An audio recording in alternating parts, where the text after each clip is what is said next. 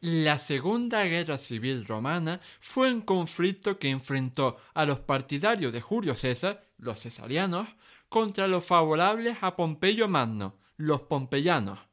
Aunque el fin último de ambos bandos era obtener la supremacía política en el sistema institucional romano, lo cierto es que la guerra prendió la mecha que haría estallar por los aires la república. Por ello, si quieres conocer a fondo todo lo sucedido en este conflicto, este programa es para ti. ¡Empezamos!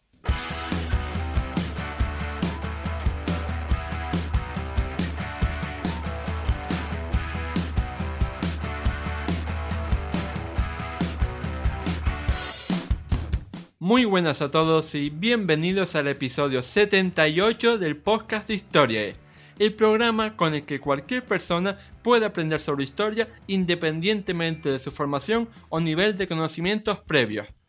Soy Oscar Hernández, historiador y divulgador histórico.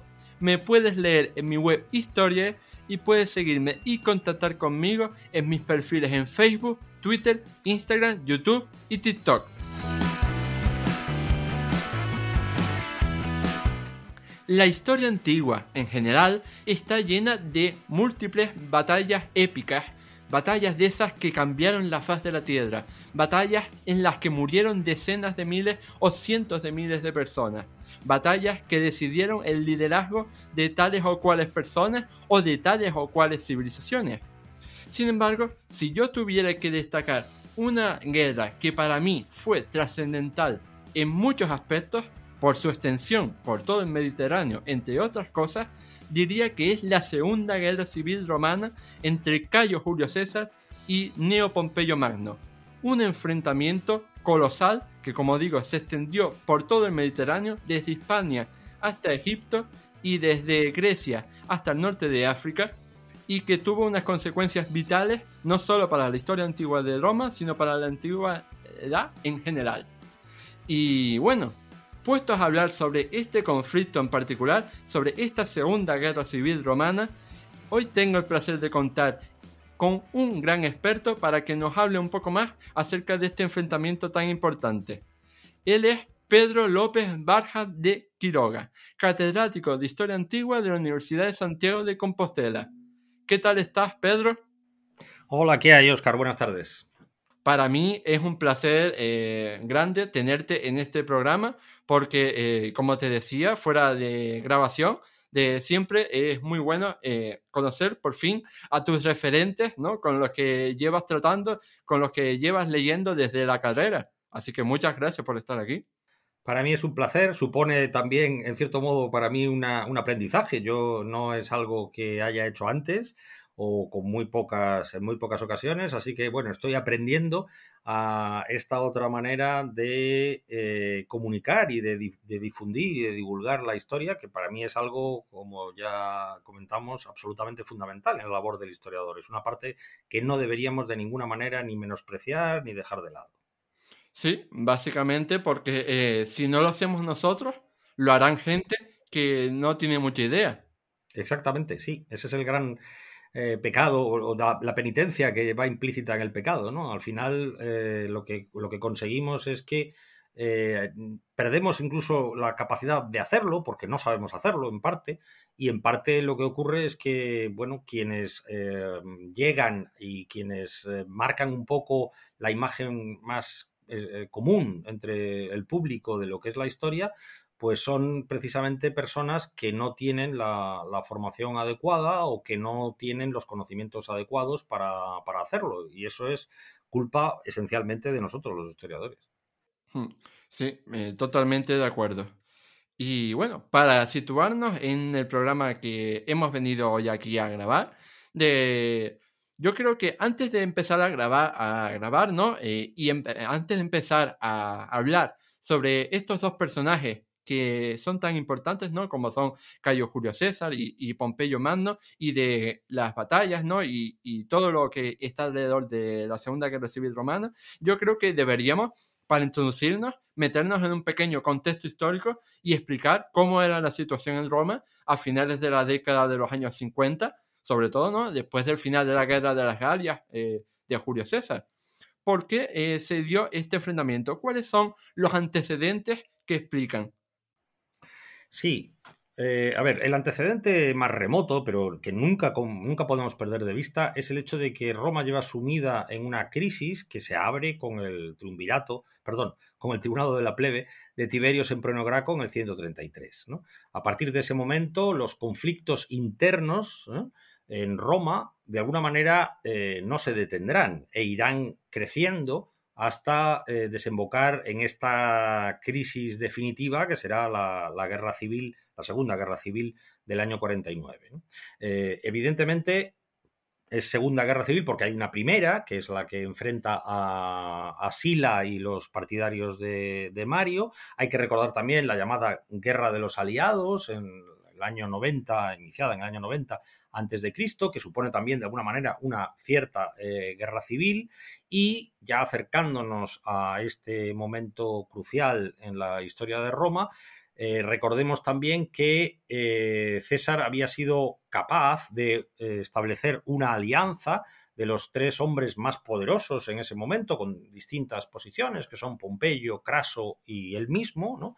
el mal llamado primer triunvirato, porque no fue una magistratura, no fue una, un acto formalmente reconocido por, las, por los comicios y por las leyes, como sí lo fue el de Octavio, eh, Marco Antonio y Lépido, y eh, en esta alianza, esta alianza de dinastas, este mal llamado primer triunvirato, eh, maniató la situación a los senadores en, en, Roma justo antes de la partida de César a, las Galias. De alguna manera, la situación inmediata al estallido de la guerra civil es una situación en la que César, aparte de mm, obtener contundentes victorias en la Galia, se mantiene muy atento a lo que sucede en, Roma. Eh, gracias a la alianza con Pompeyo y con Craso, esa, situación eh, no, no, puede eh, irse, de, no se les va de las manos cuando hay un intento por parte de Domicio Enobarbo de aspirar al consulado y amenazar la posición de César en las Galias, esto es inmediatamente cortado por Pompeyo y Craso, que se eh, presentan de nuevo al consulado en el año 55. Eh, de alguna manera, digamos que tienen la situación enteramente bajo control. Lo que hace que esta situación de, de bloqueo, digamos, acabe eh, viniéndose abajo son hechos muy concretos. Por un lado, eh, está claro la muerte de Craso, ¿eh? el tercero de esta alianza en la batalla de Carras en el año 53, combatiendo contra los partos. En segundo lugar, la muerte de Julia, la hija de César, que estaba casada con, Pompeyo. César intenta renovar esa alianza buscando otro tipo de prometida para Pompeyo, pero Pompeyo se niega en, una, en un gesto, en una, eh, digamos, en una actuación ya muy significativa, ¿no? En negándose a mantener esa eh, colaboración con César y en cambio se casa con la hija de Cornelio Escipión, es decir, con la alguien que pertenece a la más rancia, si queremos llamarlo así, oligarquía de Roma en ese momento, alguien que eh, serían más bien los enemigos de César, ¿eh? y por lo tanto algo que ya es una señal muy clara de que esto, eh, la situación está, está cambiando respecto de, Pompeyo. Pompeyo ve con temor el crecimiento del poder de César por sus éxitos en, en la Galia y parece que efectivamente quiere de alguna manera realinear sus alianzas, realinear su posición. Y ahí eh, hay un momento clave en, todo esto, ¿eh? en, el, estallido de esta Segunda Guerra Civil, que es el año 52. Un año en todos los sentidos eh, absolutamente extraordinario, que se inicia con el asesinato de Clodio, ¿eh? el antiguo tribuno de la plebe y uno de los líderes de la plebe en este, en este momento, eh, y por lo tanto uno de los líderes de lo que modernamente conocemos como los populares, una acepción o una designación cómoda para referirnos a una orientación ideológica que se enfrenta a los optimates, es decir, lo que ellos se llamaban a sí mismos los mejores. Estos optimates y estos populares que están enfrentados pues efectivamente su plasmación más sangrienta es el asesinato de Clodio, porque el asesino de Clodio es Milón, uno de estos optimates, uno de estos miembros o pertenecientes a la oligarquía eh, romana que eh, ve con profundo desagrado ¿no? el crecimiento del poder de, de, César.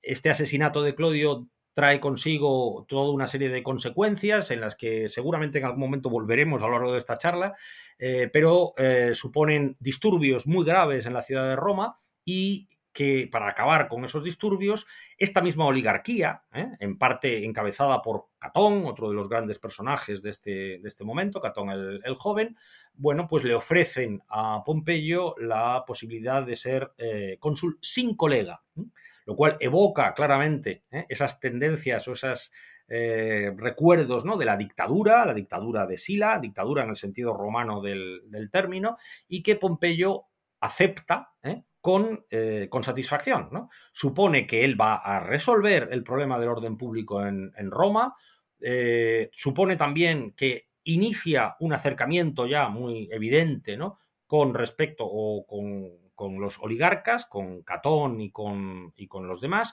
y además una vez que ya la situación en Roma se ha estabilizado para la, segunda parte del año, coopta como, como colega suyo en el consulado a su propio suegro, a, Cornelio eh, Escipión.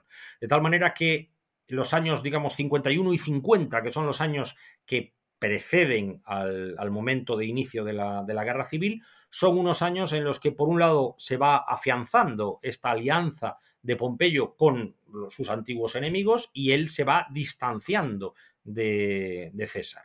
Esto sería, yo creo, el contexto inmediato de lo que sería el estallido de la guerra civil. Hmm.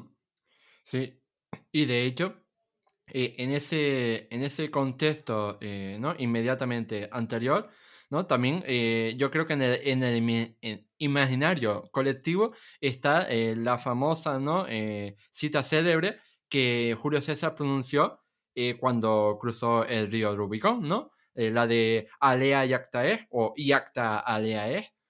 Entonces, de, podríamos situarnos un poco más en este día concreto en el que eh, estalló, digamos, oficialmente la Segunda Guerra Civil Romana para que lo entiendan mejor nuestros oyentes. Sí, vamos a ver, voy a intentar explicarlo para, sin liarme demasiado, porque la cuestión es espinosa, compleja y, en última instancia irrelevante. Es decir, aquí de lo que formalmente, jurídicamente, lo que se discutía era lo siguiente. César quería mantenerse como gobernador en las Galias porque esto le protegía frente a cualquier acusación ante los tribunales, que era algo peligroso porque sabía que los tribunales estaban en manos de Pompeyo, eh, y quería presentar su candidatura a un segundo consulado, él había sido eh, cónsul en el año 59 y quería presentarse como candidato al consulado en el verano del 49 ¿eh? para iniciar su consulado en el 48. Eh, de acuerdo con la ley, no podía uno repetir el consulado hasta haber pasado 10 años, de tal manera que su planteamiento era muy claro. ¿no? él pensaba, yo puedo presentarme otra vez a las elecciones a cónsul en el verano del 49 para iniciar ese segundo consulado en el, en el 48, que además, eh, tal y como están las cosas, puedo iniciar ese consulado el primero de enero celebrando un gran triunfo sobre las Galias, ¿no? Igual que lo había hecho Mario cuando celebró el triunfo con Yugurta. De tal manera que su posición resultaría de nuevo inatacable, ¿no? Porque él pasaría sin solución de continuidad de gobernador en las Galias a eh, cónsul en, Roma. Y esto era algo que ni Pompeyo ni Catón estaban dispuestos a consentir de ninguna manera. Eh, y lo, digamos, la forma que lo hicieron fue, por un lado, una ley de, Pompeyo que, sobre todo, que eh, determinaba que no se podía uno ya presentar como candidato a las elecciones en ausencia, es decir, uno tenía que presentar su candidatura eh, presencialmente, como se dice ahora. Es decir, César tendría que haber abandonado esa protección que tenía como gobernador en las Galias y viajar a, Roma para presentar su candidatura, acto en el que inmediatamente se le hubiera presentado una acusación eh, contra él, porque estaría en esos momentos eh, indefenso. Y en segundo lugar, la idea de nombrar un gobernador para las Galias que eh, le quite ya, en ese momento el mando a, César, con el argumento de que las Galias ya están pacificadas y son eh, pueden entrar dentro del sorteo, bueno, dentro de la designación ordinaria de, las provincias. En ese contexto, en ese contexto de, digamos, de tira y afloja y de tensión eh, creciente, César lo que hace es utilizar un mecanismo tradicional en la política romana, que es el veto de los tribunos de la plebe. César contaba con el apoyo de dos tribunos en, en el inicio del año 49. Hay que recordar que los tribunos inician su magistratura el 10 de diciembre, es decir, llevaban desde el 10 de diciembre del año 50 eh, en el cargo y en los primeros días del mes de enero todas las iniciativas que presenta el Senado para quitarle el mando a, César y nombrar a un sucesor ¿eh? Eh, son eh, vetadas por estos, por estos tribunos. la situación es tremendamente candente, tremendamente tensa, porque el Senado se reúne prácticamente casi todos los días de los primeros siete días de enero, menos dos días que no podía reunirse por razones religiosas, se reúne todos los días. Y eh, Pompeyo, que no puede, porque tiene mando en tropas, no puede entrar en la ciudad, lo que hace es eh, congregar a sus aliados, a sus afines, ¿eh? fuera de la ciudad, para exhortarles y decirles que es necesario acabar con la posición de César, que esto no hay, no hay, no hay que transigir de ninguna de las, de las maneras. Se llega incluso el día 7 de enero a la a la medida máxima, a la medida más extrema, lo que eh, se conoce habitualmente como el Senado consulto último, que no es más que decretar el estado de excepción en Roma, no es más que considerar a eh, César como enemigo eh, público e incluso a, sus soldados o a quienes estén, a, quienes estén con él. ¿no? Es decir, se le, por, decirlo de una manera clara, se, le, les sitúa abiertamente fuera de la, fuera de la ley. Los tribunos intentan vetar esta, esta medida, son amenazados, o al menos eso es, incluso la leyenda dice que huyen de Roma disfrazados de esclavos.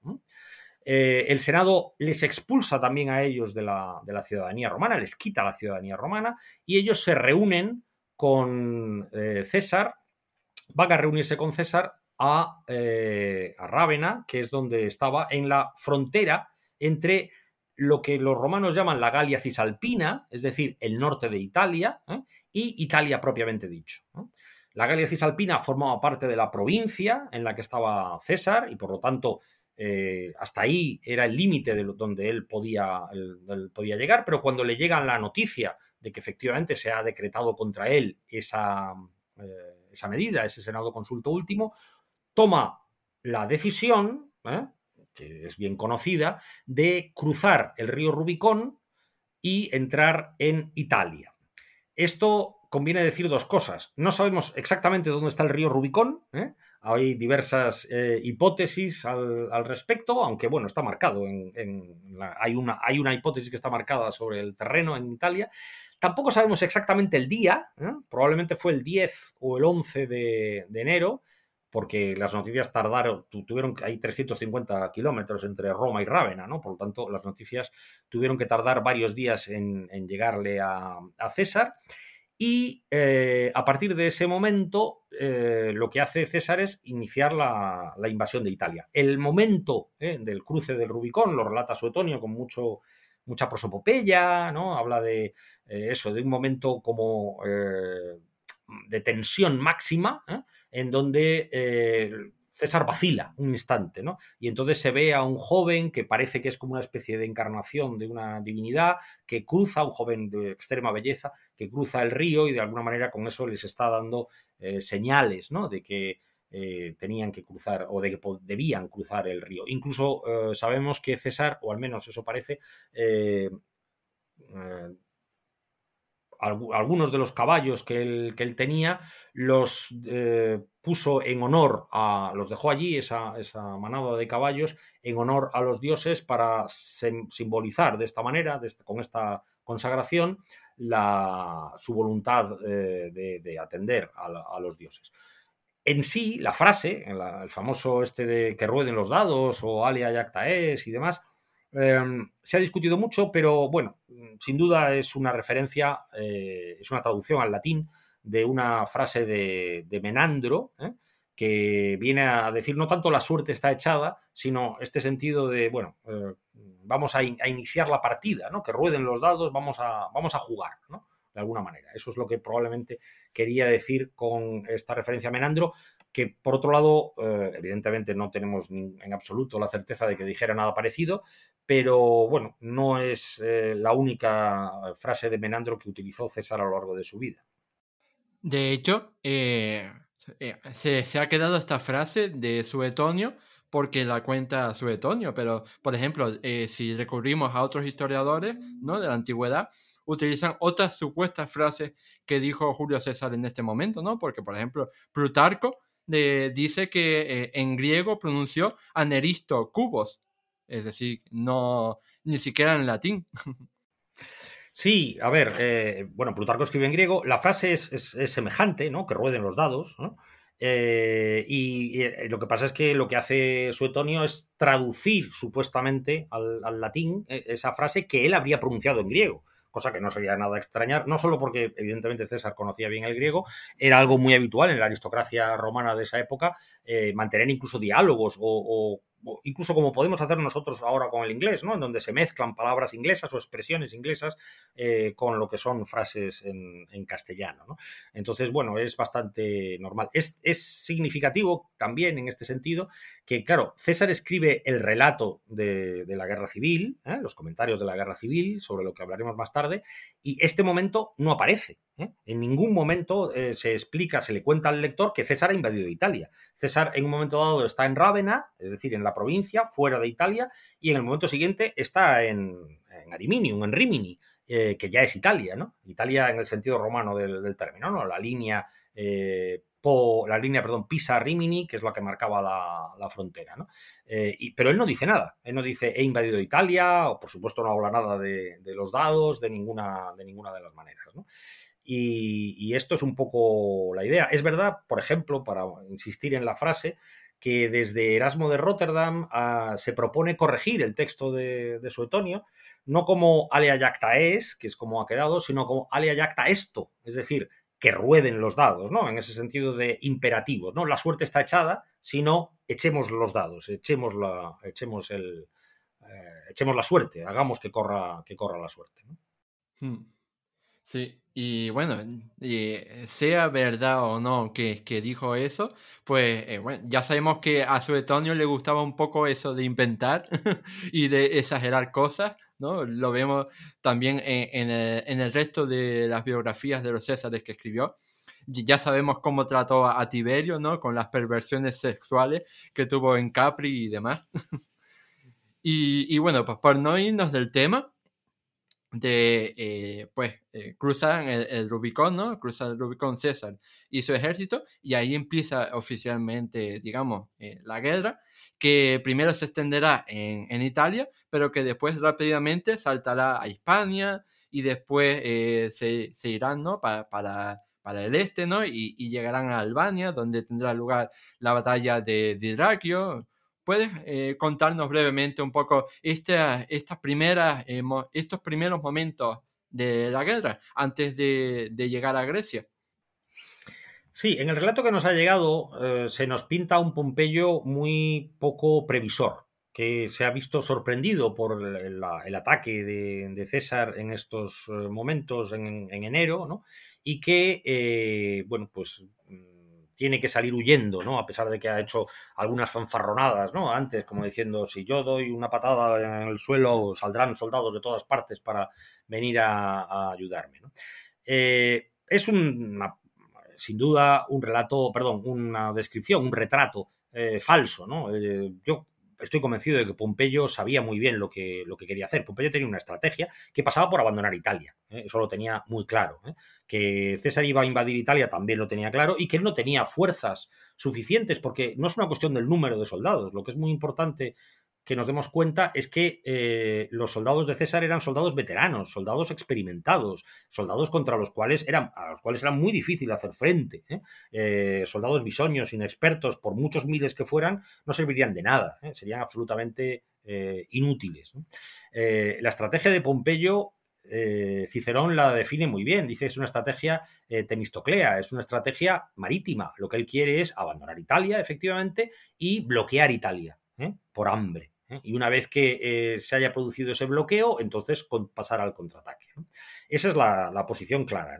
Entonces, eh, sí, César tiene un avance por Italia muy rápido, porque él lo que quiere es impedir que Pompeyo salga de Italia. Y en este sentido, la campaña de Italia que él nos describe de manera triunfante, en realidad es un fracaso. Él no consigue evitar que Pompeyo salga de Italia. Llega a acercarlo en Brindisi, en Brundisium, pero no, no, no puede, no puede eh, evitarlo y efectivamente Pompeyo va a, Grecia, ¿no? A, bueno, a lo que es efectivamente hoy día Albania, ¿no? Y eh, en aquella época el, Ilírico, y eh, César se le atribuye esta frase también muy célebre porque dice, bueno, ahora voy a combatir al ejército de Pompeyo sin general, ¿no? Y posteriormente combatiré a Pompeyo, el general sin ejército el, ejército de Pompeyo, al que César se refiere, o al menos en esta frase se refiere, es Hispania. Eh, Pompeyo tiene dos legados en Hispania, su provincia es Hispania, lo que pasa es que él la gobierna eh, en la distancia, o sin, eh, desde Italia, desde cerca de Roma, ¿no? sin desplazarse hasta, hasta Italia. Y estos legados, estos que gobiernan en su nombre, son Afranio y Petrello en la provincia citerior, y eh, el gran erudito romano eh, Terencio Barrón en la, en la ulterior. Entonces, lo que hace César en estos momentos es, eh, una vez que el 17 de marzo, el día de los Liberalia, Pompeyo ha abandonado ya Italia, entonces César se dirige a Hispania para enfrentarse a, Afranio y, y Petrello. No solamente eso, en el camino tiene que hacer una breve parada en la ciudad de Marsella, porque eh, Marsella, una ciudad muy importante y tradicional aliada de, Roma, le cierra las puertas y acoge a, líderes destacados, ¿no? pompeyanos, sobre todo a, Domicio Navarro. Y eh, bueno, inicia el, asedio, pero como le va a llevar tiempo, deja a personas de su confianza para que se ocupen del asedio de, Marsella, mientras él se dirige a, Hispania.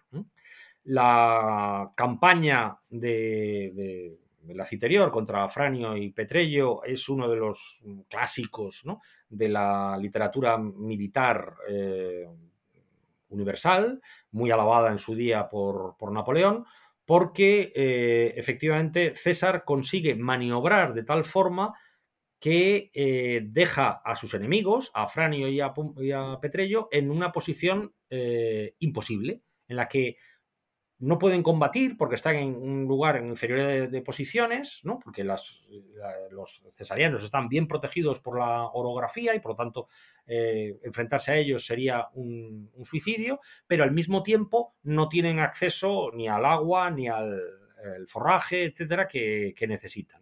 Y por lo tanto, después de estos movimientos tácticos que son largos y que eh, César describe en el primer libro de sus comentarios a las guerras civiles, eh, Afrani y Petrello se rinden. ¿eh? Eh, y César, continuando con esa, digamos, esa leyenda, si se quiere, o esa actitud de clemencia que ya había iniciado en la campaña de Italia, decide perdonarles la vida y perdonar la vida a, las tropas también, ¿no? Autorizándoles a que se queden en Hispania los que sean de Hispania o que regresen a sus, eh, a sus hogares el, resto, ¿no? Sin tomar ninguna clase de, represalias. La segunda parte es eh, la campaña en la ulterior contra Barrón. Aquí es todavía más fácil porque en realidad, las, una vez visto el éxito de, César en, en la citerior, las legiones eh, que tenía Barrón se rinden, o se pasan directamente al, bando de César, con lo cual eh, Barrón se rinde sin combatir, ¿eh? en realidad, y César hace lo mismo, perdona la vida a Barrón, que Barrón se unirá, como lo harán también a Frano y Petrello, se unirá corriendo a, Pompeyo y César se, bueno, se apodera de, la ulterior sin ningún tipo de, sin ningún tipo de dificultad, vamos, con, con, suma rapidez, digamos. Hmm. Y después, de algunas anécdotas de, de este momento eh, si no me equivoco, es que en ese momento, cuando ya tiene controlada Hispania, pues se dedica a recompensar generosamente a sus partidarios más fieles y entre otras cosas, de, llegó a la ciudad de Gades, ¿no? la actual Cádiz, y allí eh, recompensó a sus habitantes que habían sido fieles a César con la ciudadanía romana.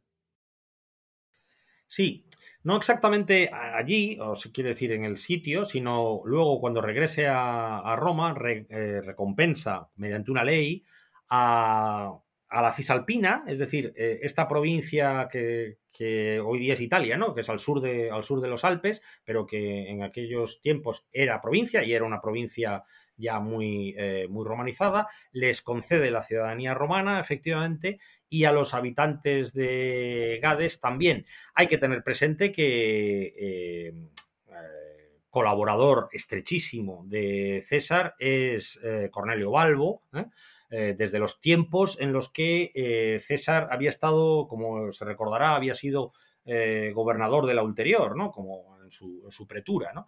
y había entrado en contacto con, con este Balbo que eh, bueno, va a ser uno de los grandes personajes ¿no? de la, provinciales de la historia de, estos momentos y que eh, probablemente fue el que intercede para que Gades obtenga de esta manera la, todos los habitantes de Gades obtengan la ciudadanía romana. Hmm.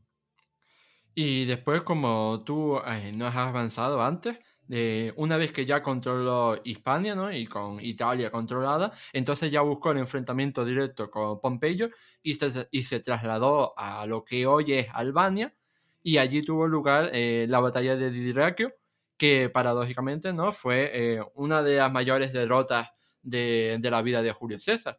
¿Qué pasó para que fuera así? Sí, efectivamente. Una vez que ha vencido en, en la ulterior, en Córdoba, regresa a, Roma, está unos pocos días en Roma, que es cuando se concede la ciudadanía a Italia, perdón, a la Cisalpina y a, Gades.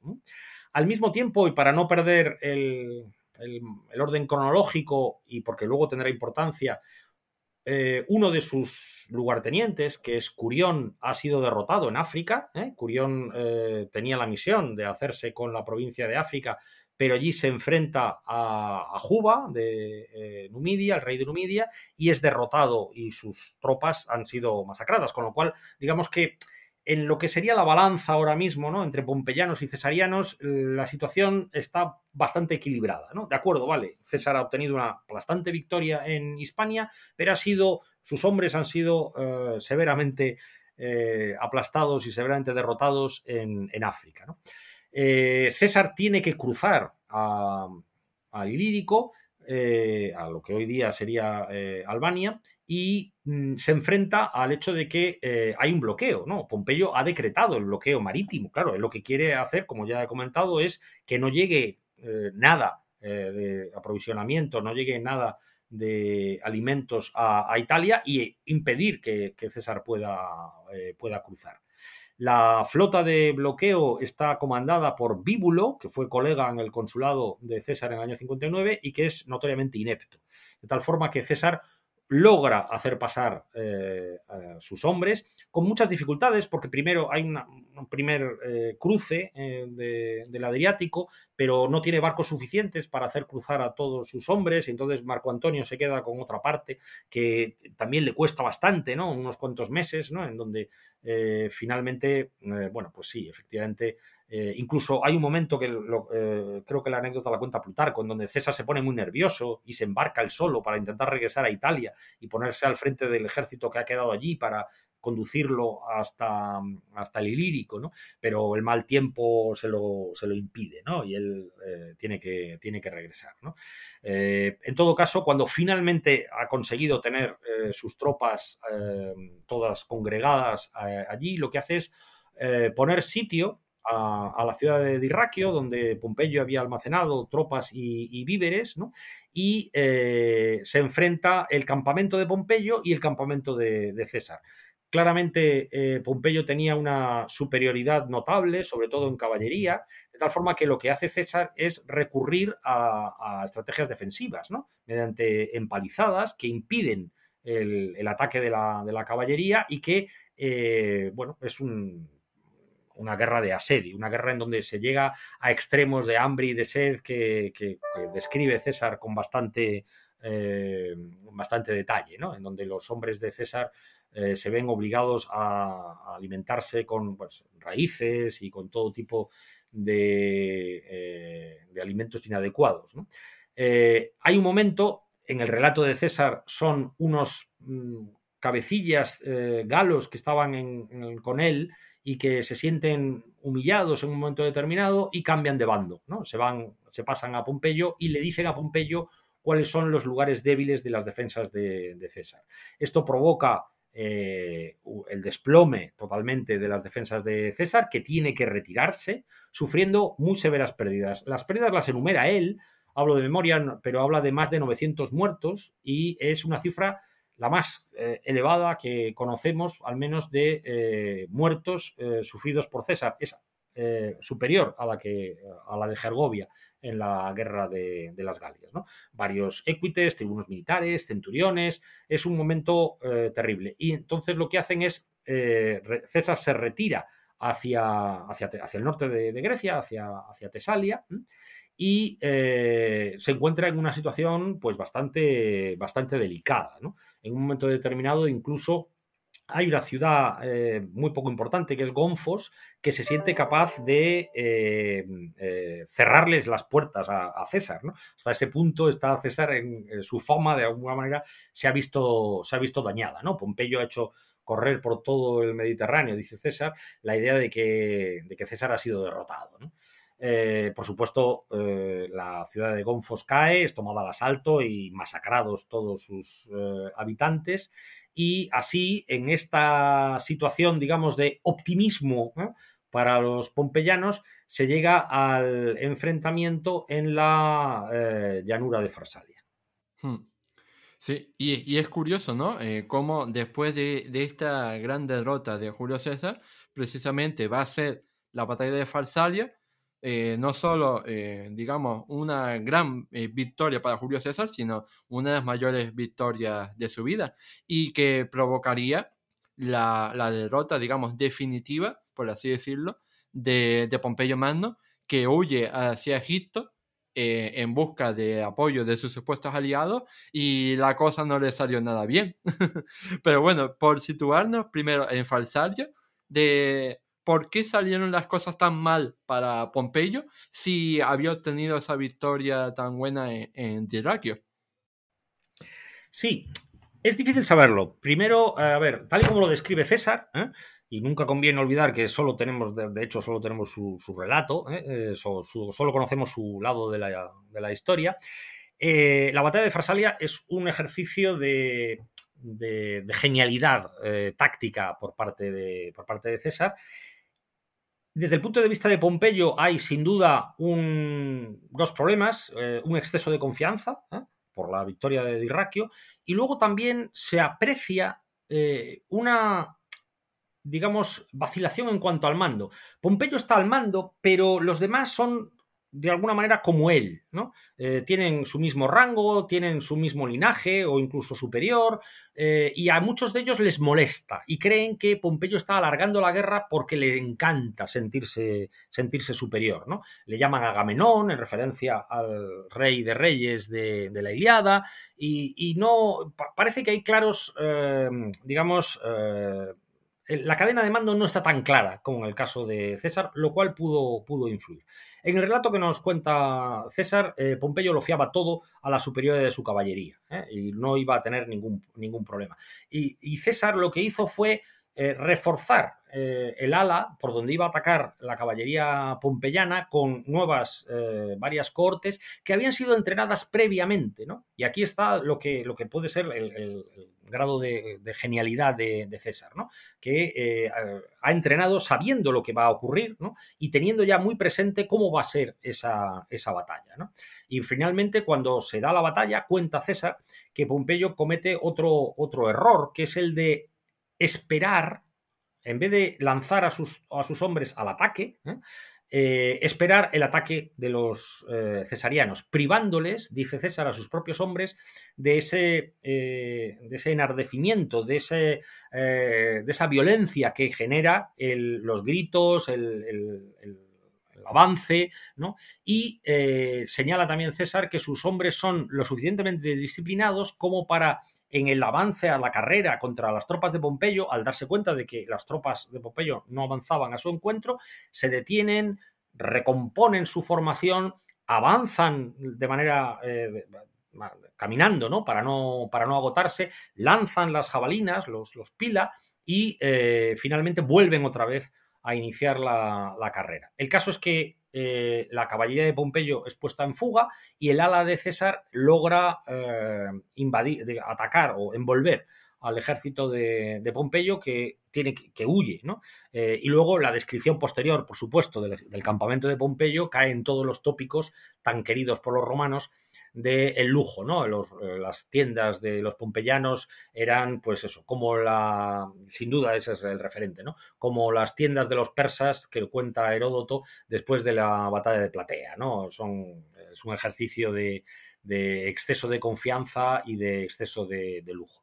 Pompeyo huye apresuradamente y eh, después de muchas vacilaciones, no sabe muy bien a dónde ir, la mayor parte de los pompeyanos que han sobrevivido a la batalla se dirigen a África, porque saben que en África está Juba de Mauritania y saben que allí han tenido una gran eh, victoria frente a Curión, eh, pero Pompeyo se dirige a Egipto. En principio no es una mala elección. ¿eh? El rey de Egipto, Ptolomeo XIV, de alguna manera le debe, le debe el trono, porque su padre, Ptolomeo Auletes, que ha fallecido en el 51, eh, fue puesto ahí por, por Pompeyo, eh, por el hombre de Pompeyo, por Gavinio en el año 55, y por lo tanto eh, le debe el, trono. Y Egipto tiene dos cosas que son muy importantes, que es mucho dinero, Egipto es un reino muy rico, y tiene flota. ¿eh? Algunos de esos barcos incluso ya estaban sirviendo en la flota de Pompeyo. Y para Pompeyo, la flota, el mar, siempre es lo, decisivo. ¿no? Había intentado esa estrategia Temistoclea en Italia y ahora él lo que quiere es, una vez más, una gran flota para poder eh, frenar a, César. Pero efectivamente la, cosa le sale mal. A ver, eh, él llega. En, estos momentos en Egipto hay una guerra civil entre los dos eh, hermanos, ¿no? los dos hijos de, Lauletes, que son eh, Ptolomeo XIII y eh, Cleopatra, Cleopatra, VII.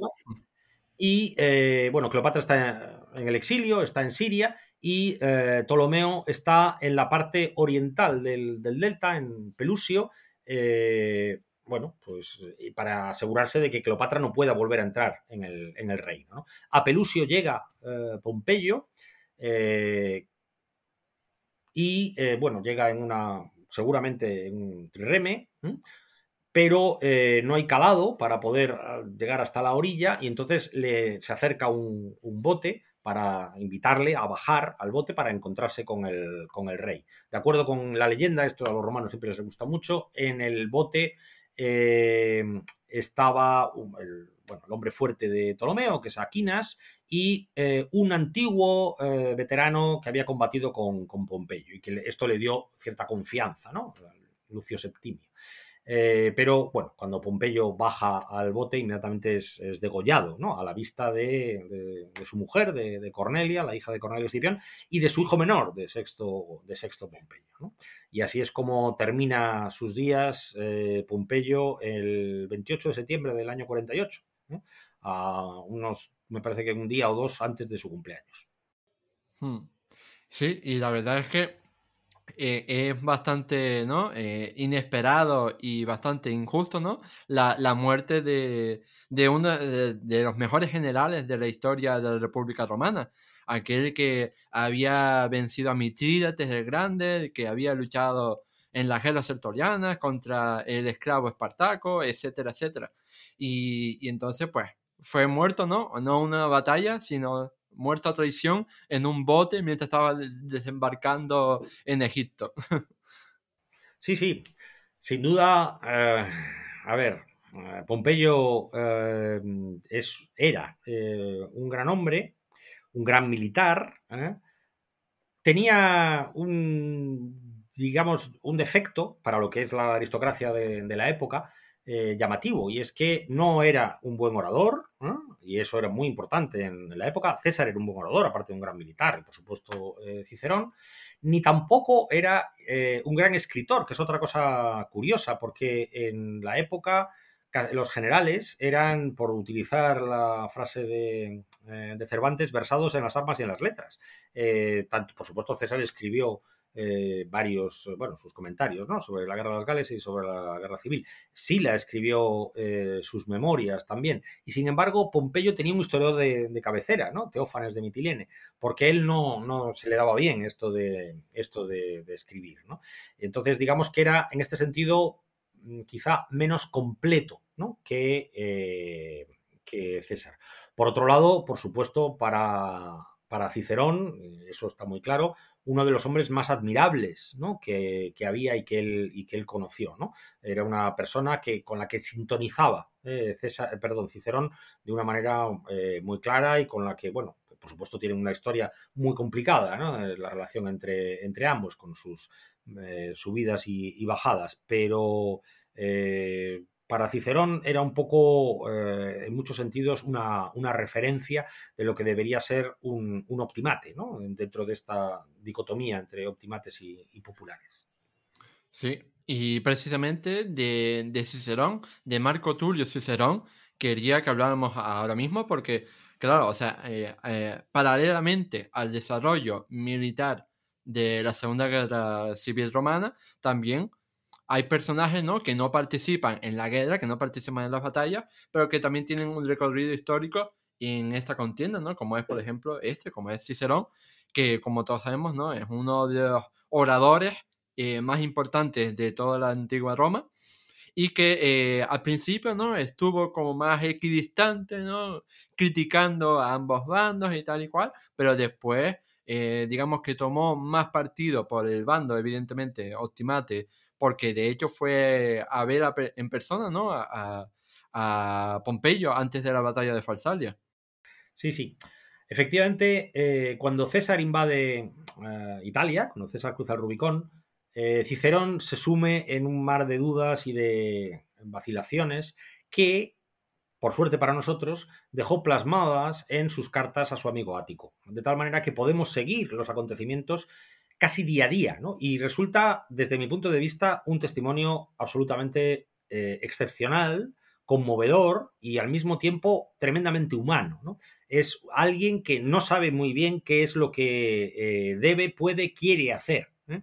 Alguien que, que, tiene tremendas dudas, que es muy consciente desde el primer momento de que el resultado, sea cual sea, va a ser malo para Roma, de que eso es eh, la destrucción de la República, sea cual sea, el, que es algo que debería haberse evitado de todas las eh, maneras posibles y que eh, él es muy consciente del extraordinario talento de, César, lo conoce perfectamente y su poder militar en estos, en estos momentos y no, no sabe realmente qué es lo que, es lo que debe hacer. Eh, le, irrita lo que él llama la, improvisación de, Pompeyo, que en realidad yo creo que no es improvisación, es que Pompeyo no le había comunicado sus planes de abandonar Roma y de abandonar, eh, y de abandonar Italia.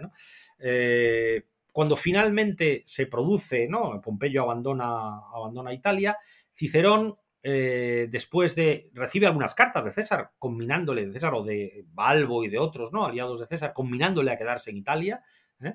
Eh, invocando la amistad y este tipo de cosas, y en un momento determinado, finalmente, Cicerón se decide, y se decide por una razón política, él, políticamente está en, el lado contrario, en las antípodas de, César, y al mismo tiempo también por una razón eh, personal, ¿no? Evidentemente todos sus lazos y conexiones personales están con los, eh, con los pompeyanos. de tal manera que se embarca y cuenta, le cuenta a su, a su, mujer, a Terencia, que ha pasado una noche horrorosa, que ha vomitado bilis, que se ha encontrado fatal y finalmente ya ha, tomado la decisión, ya se embarca y va al lírico a encontrarse con Pompeyo. Durante la campaña él está en el, campamento, eh, no sabemos exactamente muy bien dónde, sabemos que no participa directamente en la batalla de, Farsalia, pero sí que él está bueno, bastante lejos de, allí, está de hecho está en Dirraquio. Eh, pero eh, cuando se produce la, derrota, entonces varios Pompe, hay, una, hay un consejo de, pompeyanos, ¿no? Que intentan decidir qué, quieren hacer, ¿no? Y eh, el hijo Neopompeyo le, le, plantea a Cicerón como el consular de, de mayor rango que asuma el, el, mando, ¿no? Y Cicerón en ese momento le dice que no, que él, va a volver a Italia, que para él esto se ha acabado y que no. Y hay un momento en el que Neo Pompeyo incluso eh, intenta agredirle eh, a, Cicerón, pero Catón se interpone y finalmente Cicerón puede eh, regresar, a, regresar a Italia. cuando regresa a Italia, claro, él pertenece, él es de los pompeyanos. César está en Egipto en estos momentos y Cicerón se queda en, en Tarento esperando la decisión que pueda tomar César cuando regrese. No sabe si lo va a perdonar, si lo va a condenar a muerte, qué va a pasar con él. El, eh, el, que está al mando en esos momentos en Italia es Marco Antonio y tiene órdenes estrictas de César de no dejarle salir de Tarento. Así que se queda unos cuantos meses en Tarento esperando la decisión del, dictador, que en esos momentos, como digo, está en Egipto. Mm. Para que se ubiquen nuestros oyentes, eh, si no me equivoco, Tarento está en el extremo sur de Italia, ¿no? Justo ahí en, el tacón, ¿no? De la bota de, Italia. Exacto, sí, sí. Magna Grecia, sí. Mm. Y ya que has mencionado a, Marco Antonio, quería que habláramos ahora precisamente de su esposa, de Fulvia, porque es una de las mujeres más eh, impresionantes de, de la antigüedad, sobre todo de la antigüedad romana, y yo quería que habláramos un poco acerca de ella y cuál fue su actitud eh, en esta Segunda Guerra Civil Romana, porque de Fulvia eh, yo la conozco sobre todo, eh, ¿no? más posteriormente, ¿no? sobre todo después de, del asesinato de Julio César, pero supongo que evidentemente tendría un papel en la Segunda Guerra Civil Romana. Sí, lo tuvo. Es una lástima que no escribiera nada, porque sin duda fue uno de los protagonistas de la segunda, eh, de esta guerra, vamos. De Fulvia dice Bello Patérculo que solo el cuerpo tenía de mujer, ¿eh?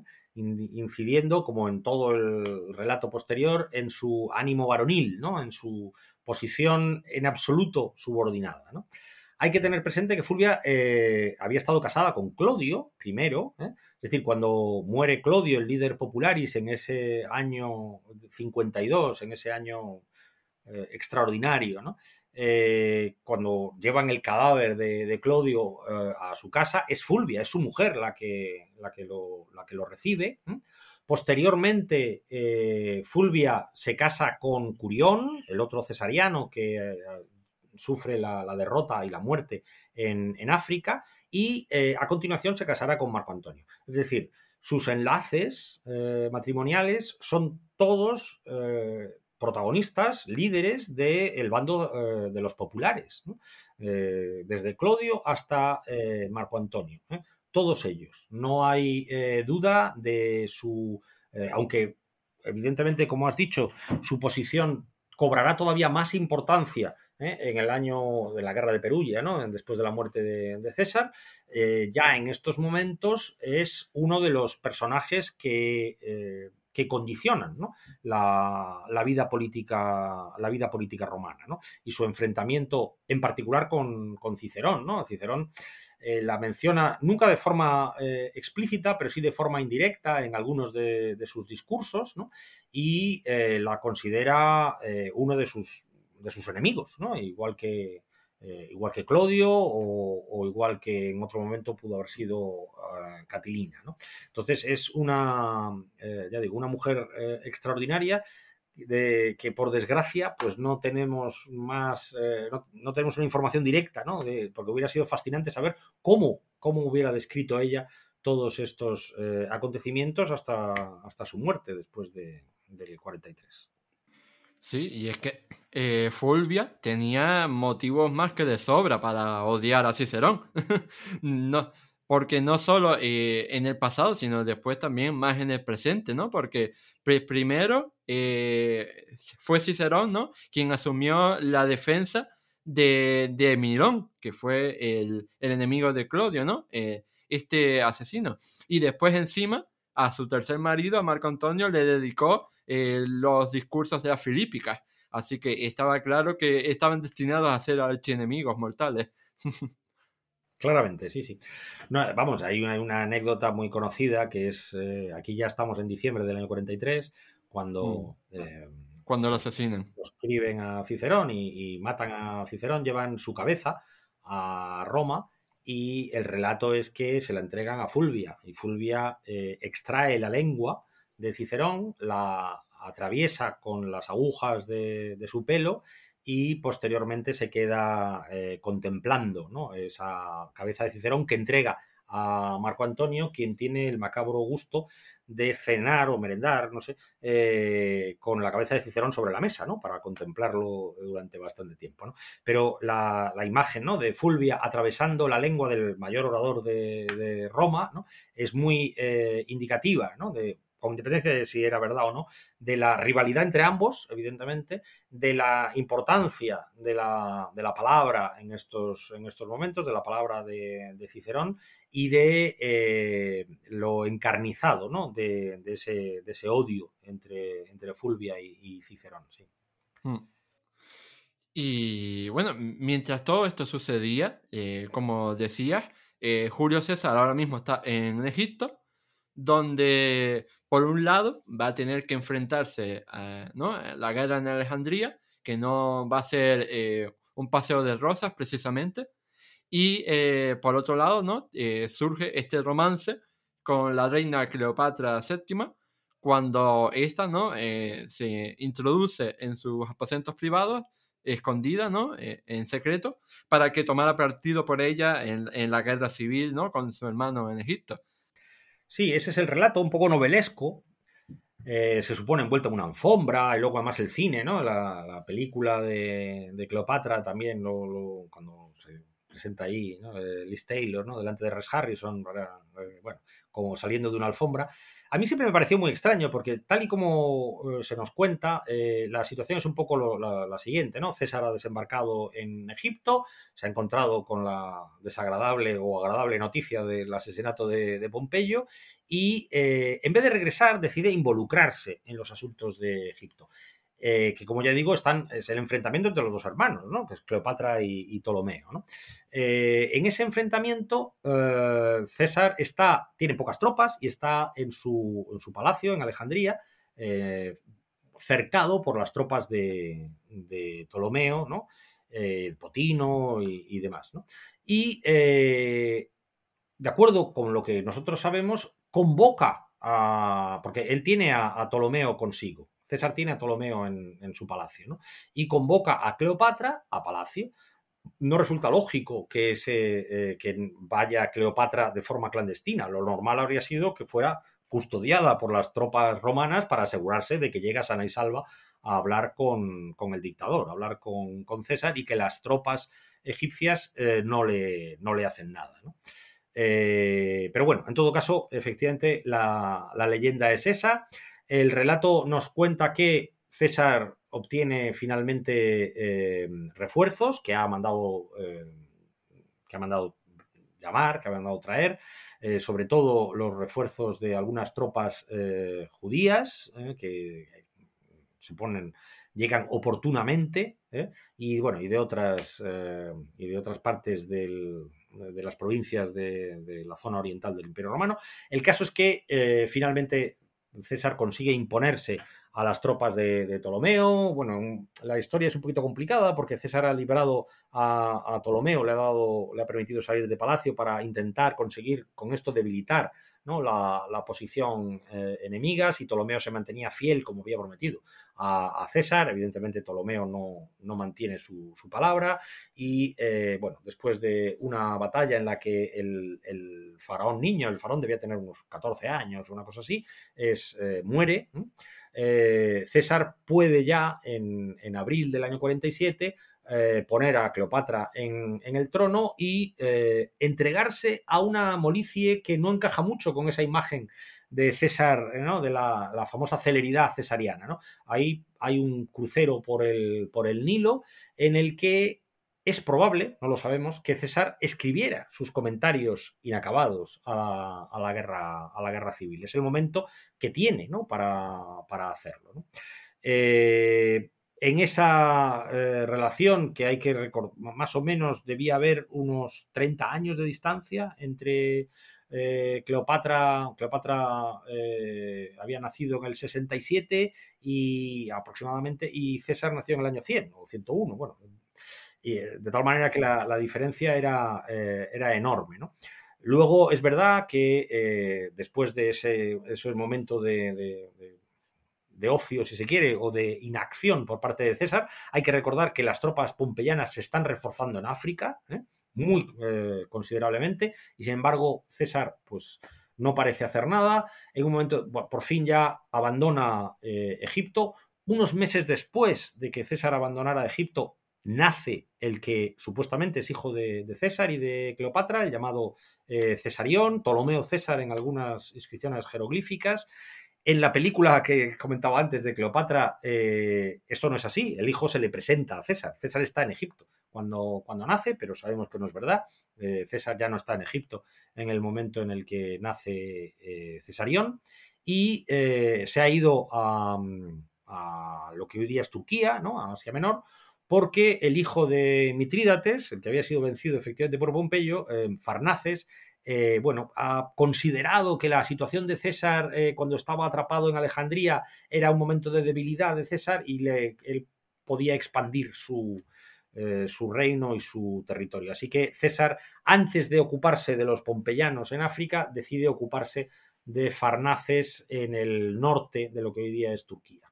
Ya vemos que este César vale para todo, mi niño. Vale para todo. Lo mismo está luchando contra los pompeyanos que se pone a ligar con Cleopatra, que va hasta Turquía, ¿no? A, vencer al hijo de Mitrídates. Este chico vale para todo. Sí, sí, sin duda. Pero conviene no olvidar algo que a mí sí me llama un poco la atención. César eh, inicia la campaña de las Galias en el año 58, ¿eh? ahora estamos en el año 46, es decir, lleva 12 años de guerra prácticamente ininterrumpida, con muy pocos momentos de paz, no es un hombre joven, ¿eh? es un hombre que ya roza la sesentena y, eh, y sin embargo, bueno, pues eh, todavía tiene energía y actividad y capacidad para, para, para, todo esto, tanto desde el terreno militar, efectivamente, y en el terreno literario, para escribir sus comentarios sobre la guerra civil y para mantener, eh, bueno, pues eso, el, aunque sea a distancia, el gobierno de, Italia, ¿no? Que está, en, como ya he dicho, en manos de, Marco Antonio. Es decir, eh, su, capacidad en este sentido está fuera de, fuera de toda duda, ¿no? Sin duda. Eh, quizá la parte más de esa de, Él está casado, evidentemente, ¿no? Con, con Calpurnia. Eh, su relación con, Cleopatra, más allá de la fascinación que pudiera tener por una mujer que también era extraordinaria, ¿eh? recordemos que hablaba varias lenguas y que tenía una eh, extraordinaria habilidad oratoria y que tenía una formación sin duda extraordinaria, más allá de eso, está claro que, la posición de Egipto es muy importante en el contexto del Mediterráneo, como ya comenté antes. Es un reino que acabará en manos de, Roma, ¿eh? Eh, pero todavía no. ¿eh? Es decir, yo utilicé a veces la, en una ocasión la expresión esta que se utilizaba para Turquía a principios del siglo XX, ¿no? El hombre enfermo de Europa, ¿no? El imperio ese. Egipto había sido un gran imperio, seguía siendo un reino muy poderoso en hombres y en, riquezas, ¿no? y César tenía que garantizarse la, estabilidad y la, lealtad de, Egipto. Y yo creo que eso es lo que le lleva a él a intervenir, en lugar de hacer lo que hubiera sido quizá más prudente, ¿no? Una vez constatado que le habían cortado la cabeza a Pompeyo, pues regresar a Italia. Hmm. Sí, y de hecho, eh, Cleopatra repetiría después, eh, un tiempo después, con Marco Antonio, que en ese momento se había convertido también en una de las personas más poderosas de, la antigua Roma por su integración ¿no? en el segundo triunvirato. Así que, eh, desde luego, boba no era. No, no, en absoluto. Y lo que pasa es que la relación con Marco Antonio, que sí que está mucho más teñida de, leyenda, sí que parece, eh, por lo menos en el ámbito de la leyenda, mucho más auténtica. Mm. Ahí hay, no solamente eran eh, más contemporáneos, digamos, en cuanto a edad, sino que ellos cultivaron esta imagen, ¿no? De, de una relación que va mucho más allá de, una mera, de un mero compromiso político o de una mera alianza. ¿no? Ellos querían hacer una presencia o querían eh, mostrarse ante, ante, bueno, ante, Roma, ante los romanos, ¿no? como algo eh, que, pertenece a otra, que pertenece a otra categoría. ¿no? Eh, en este ámbito de lo, de lo semidivino en, muchos, en muchas ocasiones. Y eso hace que, bueno, que yo creo que son, son relaciones diferentes. Sí, Sí, y bueno, e, está claro que, que eh, bueno, para empezar, ¿no? La, relación eh, con Marco Antonio duró más tiempo y por otro lado, evidentemente, no provocó una guerra civil eh, Julio César por culpa de Cleopatra, ¿no? Como si fue el caso de, la guerra civil contra Octaviano.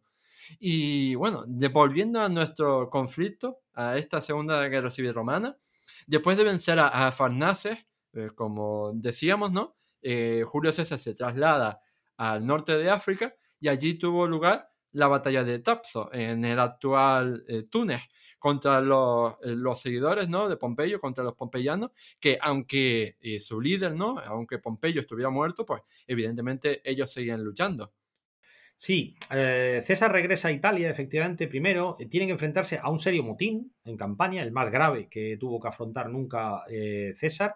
Un motín eh, que de nuevo tenemos la, leyenda, ¿no? La leyenda dice que César acabó con el motín con una sola palabra, ¿no? Les llamó quirites, ciudadanos, como si les hubiera licenciado, ¿no? Ya no sois eh, compañeros de armas, ya no sois militones, sino que sois quirites, ¿no?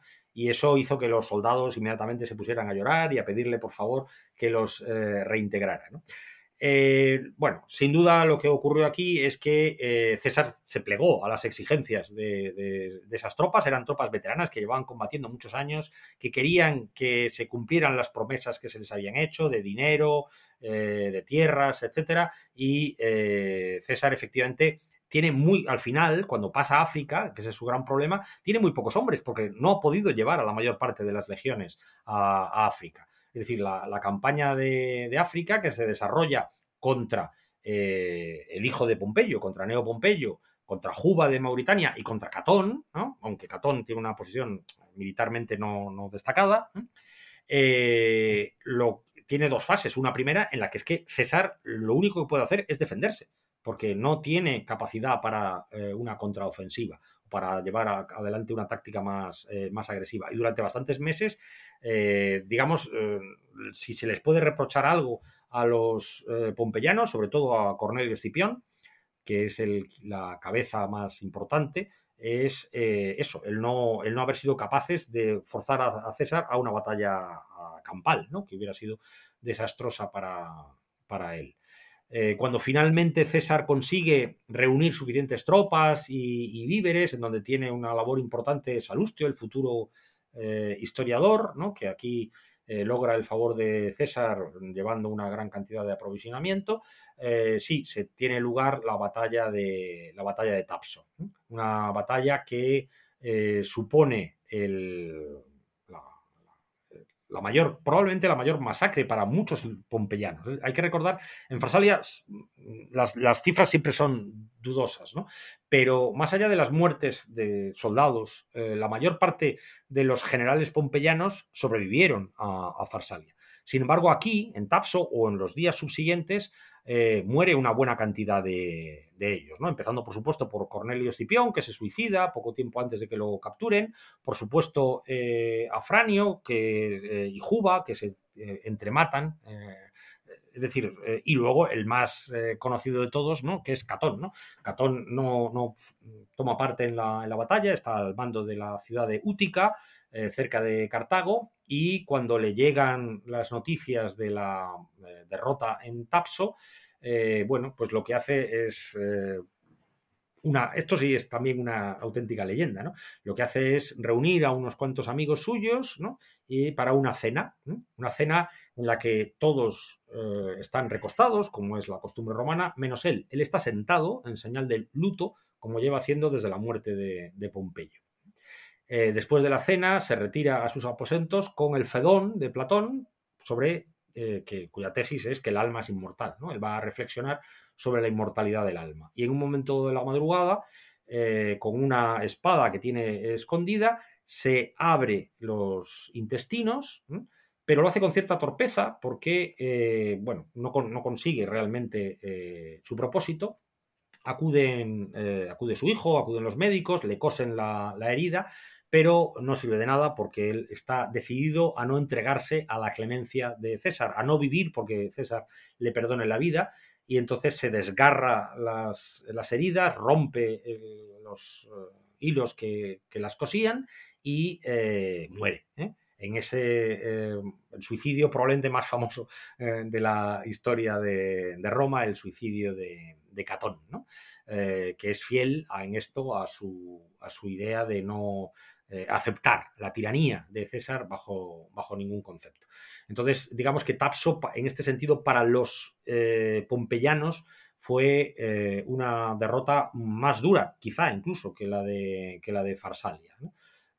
por, aunque, con todo, algunos o bastantes de ellos continúan todavía, pueden refugiarse en Hispania al mando de Neo Pompeyo, el hijo mayor de Pompeyo, para seguir combatiendo a, César en esto que yo en alguna ocasión, utilizando la expresión de, de Almudena Grandes, llamé la, guerra interminable, ¿no? Porque las guerras civiles, y esto lo sabía bien Cicerón, eh, son mucho más difíciles de acabar que las guerras eh, contra un enemigo eh, extranjero. Cuando el enemigo es interior, eso no es fácil llegar a una, a una paz. Hmm. Sí, y precisamente fue, eh, como tú decías, en Hispania, en el sur de Hispania, donde se decidiría este conflicto decisivo que por fin terminaría la Segunda Guerra Civil Romana y que tendría lugar en, en el 45 a.C. Y tendría lugar contra los hijos, ¿no? Contra los hijos de Pompeyo Mando, si no me equivoco, contra dos de los hijos y eh, ahí se decidió por fin la victoria de Julio César. De, ¿Qué nos puedes contar acerca de este final de la guerra eh, que tuvo lugar ¿no? en nuestro territorio eh, nacional, en esa península ibérica? Sí, después de la victoria de Tapso, César regresa a Roma para celebrar su cuádruple triunfo en un verano que debió ser excepcional, porque fueron días de festejos sin fin, ¿no? porque celebraba el triunfo sobre la Galia, sobre Vercingetorix, celebraba el triunfo sobre Farnaces. En ese desfile de Farnaces, eh, de la victoria sobre Farnaces, eh, aparentemente llevaba una cartela con esa frase muy conocida de César de llegué, vi, vencí, hablando de la rapidez con la que había podido acabar con, el hijo de Mitrídates, con Farnaces. También celebraba eh, la victoria sobre, sobre Egipto, sobre Ptolomeo, y también la victoria sobre Juba de Mauritania. Eh, es decir, son victorias en una guerra civil que él presenta como eh, eh, victorias sobre enemigos extranjeros. Es Juba de Numidia, Ptolomeo de Egipto, Farnaces, Vercingetorix, ¿no?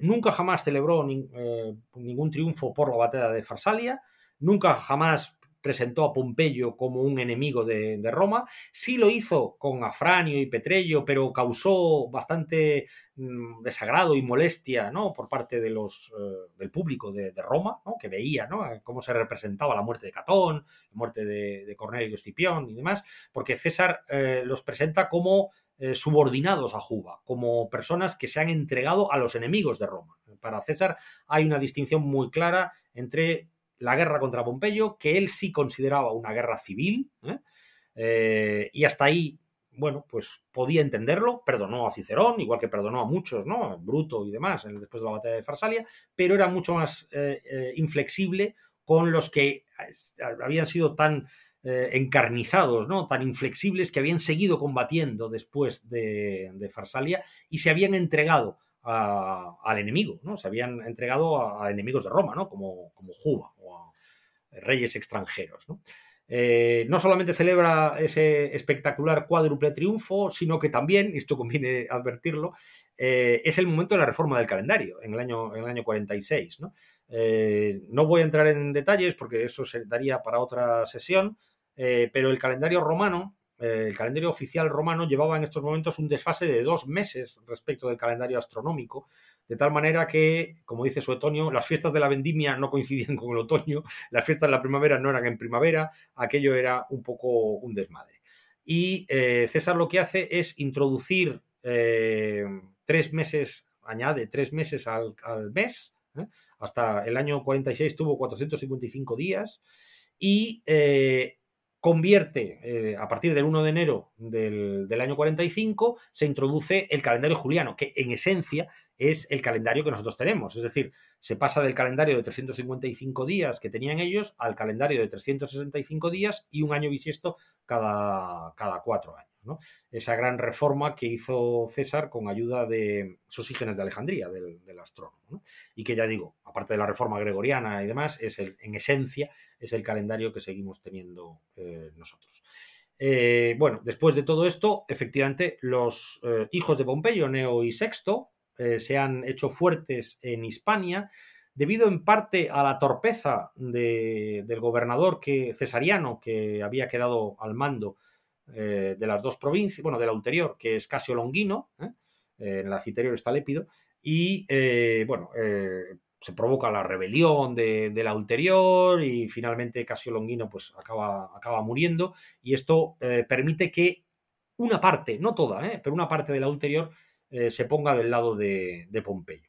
De tal forma que César, una vez más, ¿no? tiene que ponerse en camino y viajar a, Hispania. Es importante señalar que la situación es muy diferente de lo que había sido en África. En África, César llegó, como ya dije, con muy pocas tropas a una provincia que era toda ella eh, enemiga, estaba tomada por los pompeyanos y en donde quedaba el recuerdo del desastre de, Curión, ¿no? la, gran victoria de los pompeyanos, Ahora eh, no es así, César viene aureolado por todas sus victorias y la provincia no está en modo alguno en manos de, Neo Pompeyo. Hay varios enclaves como Ulia Fidentia y otros que son leales a, César y esto hace que, bueno, que la campaña de alguna manera sea eh, más, eh, más rápida. En todo caso, efectivamente, la batalla tiene lugar en Munda que es un lugar no bien situado por, nosotros, no sabemos exactamente dónde, dónde, está. La identificación tradicional eran los, los llanos de Banda, en Montilla, ¿eh? en, Córdoba, pero desde hace ya algunos años, desde hace ya más de 20 años, digamos que los historiadores prefieren otra localización cerca de, Osuna, ¿eh? en, en Sevilla, eh, debido sobre todo a la aparición de un gran número de balas de onda, lo que se conoce técnicamente como glandes, con, eh, con inscripciones de Neo Pompeyo o de una de las legiones que sabemos que participó en esta campaña. De tal forma que, eh, bueno, probablemente el lugar de la, de la, batalla de Munda sea este, este lugar, cerca del llamado Cerro de las Balas, eh, en, cerca de, Osuna y por lo tanto en la provincia de, Sevilla. La batalla, tal y como nos la cuentan, fue eh, durísima para César. César dijo, o se dice que dijo, que en otros lugares, en otros momentos había combatido por la victoria, pero aquí había combatido por la vida, ¿eh? pero finalmente consigue la, victoria y con un número de bajas muy superior al de otras eh, batallas y es efectivamente casi el final. Y digo casi porque consiguen unos días después de la, de la victoria, sus hombres eh, dan caza a Neo Pompeyo en, Cartella y lo, y lo matan pero eh, el otro hijo, Sexto Pompeyo, el hijo menor, continúa, sigue y seguirá enfrentado al hijo de, César, al hijo adoptivo de César, ¿no? a, Neo Octavio, el futuro emperador Augusto, con lo cual, bueno, tampoco puede decirse ¿no? que, la, que, la, que, la, guerra haya del todo terminado. En todo caso, la batalla de, de Munda tiene lugar el 17 de marzo, el día de los Liberalia, el mismo día en el que Pompeyo había abandonado Brindisi en el año 49 una coincidencia que a los romanos les gustaba mucho, y la noticia llegó a Roma, la noticia de la victoria, llegó a Roma eh, un mes más tarde, el 20 de abril, justo un día antes del aniversario de la fundación de Roma. ¿eh? La fundación de Roma el día 21 de abril, el día de los, el día de los Parilia. ¿eh? En algo muy, también muy significativo, ¿no? La gran, la, victoria definitiva de César se había notificado en Roma precisamente la víspera del día de la, de la fundación. En todo caso, bueno, César emprende su, regreso a, Roma y como he sabido, le quedan un año de vida aproximadamente, ¿no? Porque será asesinado el 15 de marzo del 44. Hmm. Sí, y, yo creo que, que, podríamos estar hablando durante horas y horas acerca de este conflicto, ¿no? Eh, contando los detalles de cada batalla o o el salseo, ¿no? que hay detrás de la relación con, con, Cleopatra, por ejemplo. Pero eh, evidentemente de, eh, tenemos que llegar ¿no? a, un punto final en, este programa. Pero antes de, acabar, yo quería hacerte una última pregunta. Y es que eh, a lo largo de, todo este programa ¿no? hemos mencionado que desgraciadamente no contamos nunca con la historia contada, digamos, desde la perspectiva, ¿no? Desde el punto de vista de Pompeyo. Y te quería preguntar eh, si tú crees que eh, esa propaganda cesariana puede habernos influido en nuestro conocimiento de, la guerra, o, bueno, y si crees que eh, en, el, en el hipotético caso, ¿no? Contrafactual de que hubiéramos tenido un escrito similar para Pompeyo, eso nos habría hecho cambiar nuestra percepción de la guerra. Absolutamente. La única visión, digamos, pompeyana o pseudo-pompeyana que podemos tener es la del propio Cicerón, ¿no? Cuando Cicerón, lo que pasa es que, claro, Cicerón cuenta, eh, bueno, primero está en Italia, no tal, luego cuando está en Tarento, pues está encerrado. Eh, claro, es una visión mucho más, eh, si no hostil, no es favorable a, César, ¿no? Y eso se observa muy bien en, en sus cartas pero todo el resto, no solo los comentarios de la guerra civil, los principales fuentes, Plutarco, Suetonio, están todas ellas absolutamente mediatizadas por, eh, por esto. Eso no quiere decir que, no, que no hubiera relatos, que seguro que los hubo, ¿no? Por la otra parte, ¿no? Eh, de, Pompeyo, o de, Teófanes, o de Catón, o de, o de otros, ¿no? Pero, eh, evidentemente, por, por desgracia, no tenemos nada te digo, es que no, ni siquiera por bien directa, ¿no? Que nos haya llegado, no, no, no hay forma de, contrarrestar, ¿no? Ese, balance para intentar tener una, visión un poquito más equilibrada de lo que en, el relato que nosotros tenemos es un, panegírico absoluto ¿no? a, la, obra de, César y en donde sistemáticamente los, los crueles, los, bárbaros, los que, los, que no admiten, no respetan las vidas humanas, son siempre los pompeyanos. ¿no? Mm. Está claro que, evidentemente César no iba a escribir eh, cosas muy malas sobre sí mismo, evidentemente. Claramente. Lo que pasa es que es tan hábil que cuando uno lee eh, los comentarios de la Guerra Civil da una impresión de objetividad tremendamente falsa, mm. pero que le ha servido para que muchas personas acepten lo que es de una manera crítica, ¿no? Todo lo que él dice, porque no carga las tintas, no, no se explaya, ¿no? Las, otras obras del corpus cesariano son mucho más claras, ¿no? Las obras apócrifas, las que no son de César, ¿no?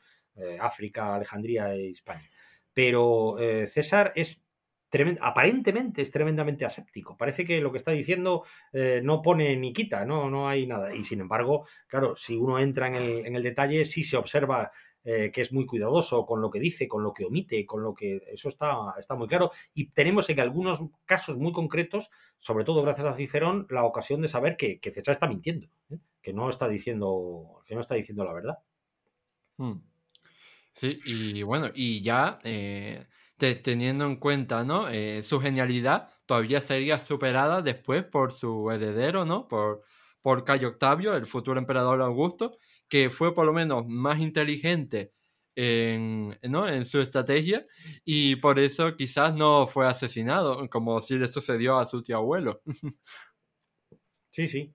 Aunque no era un hábil general, ahí tuvo la suerte de contar con Agripa, si no lo hubiera tenido más complicado. Sí, desde luego. De toda la genialidad que tenía en ese cerebro, no lo tenía en la espada. de, bueno, llegados a este punto, ahora que no lo estábamos pasando tan bien, yo lamento tener que decir que hemos llegado al final de esta entrevista. Y nada, yo solo quería agradecerte infinitamente a ti, Pedro, por habernos hecho un hueco en tu agenda para hablar sobre un tema tan apasionante como es la Segunda Guerra Civil Romana que cambió no solo las vidas de todos los que participaron en ella, sino que en general cambió toda la historia de la antigua Roma, para bien o para mal, eso para gusto del consumidor. Así que muchísimas gracias. Muchas gracias a ti, Oscar. Ha sido un inmenso placer. Eh, a mí yo me lo paso muy bien con, con todo esto. Ahora sí, ha llegado el final del programa 78 de Historia.